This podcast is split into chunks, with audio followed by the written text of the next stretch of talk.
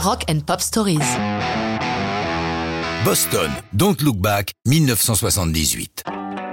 Boston, originaire de la ville dont ils ont emprunté le nom, est un groupe typiquement américain, porté par son créateur, Tom Scholz, et par la voix du chanteur Brad Delp, les autres musiciens ayant régulièrement changé au fur et à mesure des albums.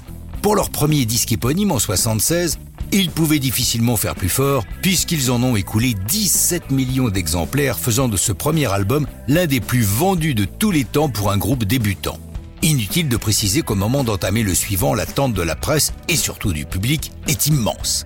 Les enregistrements commencent en 77 dans le Hideaway Studio à Maynard, petite localité à une trentaine de kilomètres de Boston, où Scholz a bâti son propre studio, pas si courant à l'époque, d'autant qu'il l'a bricolé lui-même. Rappelons qu'il est d'abord ingénieur, diplômé du prestigieux MIT. D'ailleurs, les sons de guitare distordus sur Don't Look Back sont créés à partir de dispositifs techniques de son invention aucun synthétiseur n'est utilisé. Scholz est un vrai geek avant même que le terme ne passe dans le langage courant. Donc Look Back est essentiellement son œuvre puisqu'il y joue quasiment tous les instruments. Les seuls apports sont pour certaines parties de guitare Barry Goodrow et une brève intervention à la basse de Fran Sheehan, tous deux membres officiels et éphémères du groupe.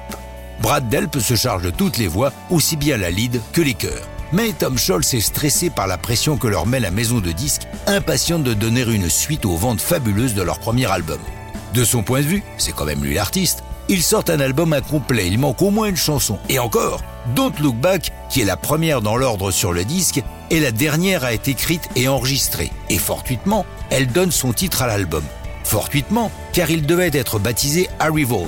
Mais ils ont appris que ce titre était déjà celui d'un album à succès des Suédois d'ABBA.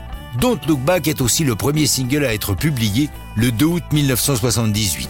Le succès est au rendez-vous, les critiques sont élogieuses et le single de Don't Look Back s'écoule à un million d'exemplaires durant les deux premières semaines suivant sa sortie. La chanson grimpe à la quatrième place des classements américains et top 10 un peu partout à travers le monde.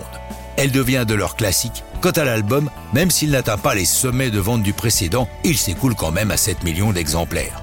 En août 2007, Don't Look Back est la dernière chanson qu'interprète Boston lors d'un concert hommage au chanteur Brad Delp qui a mis fin à ses jours quelques temps auparavant. Et ça, c'est une bien triste histoire de rock'n'roll.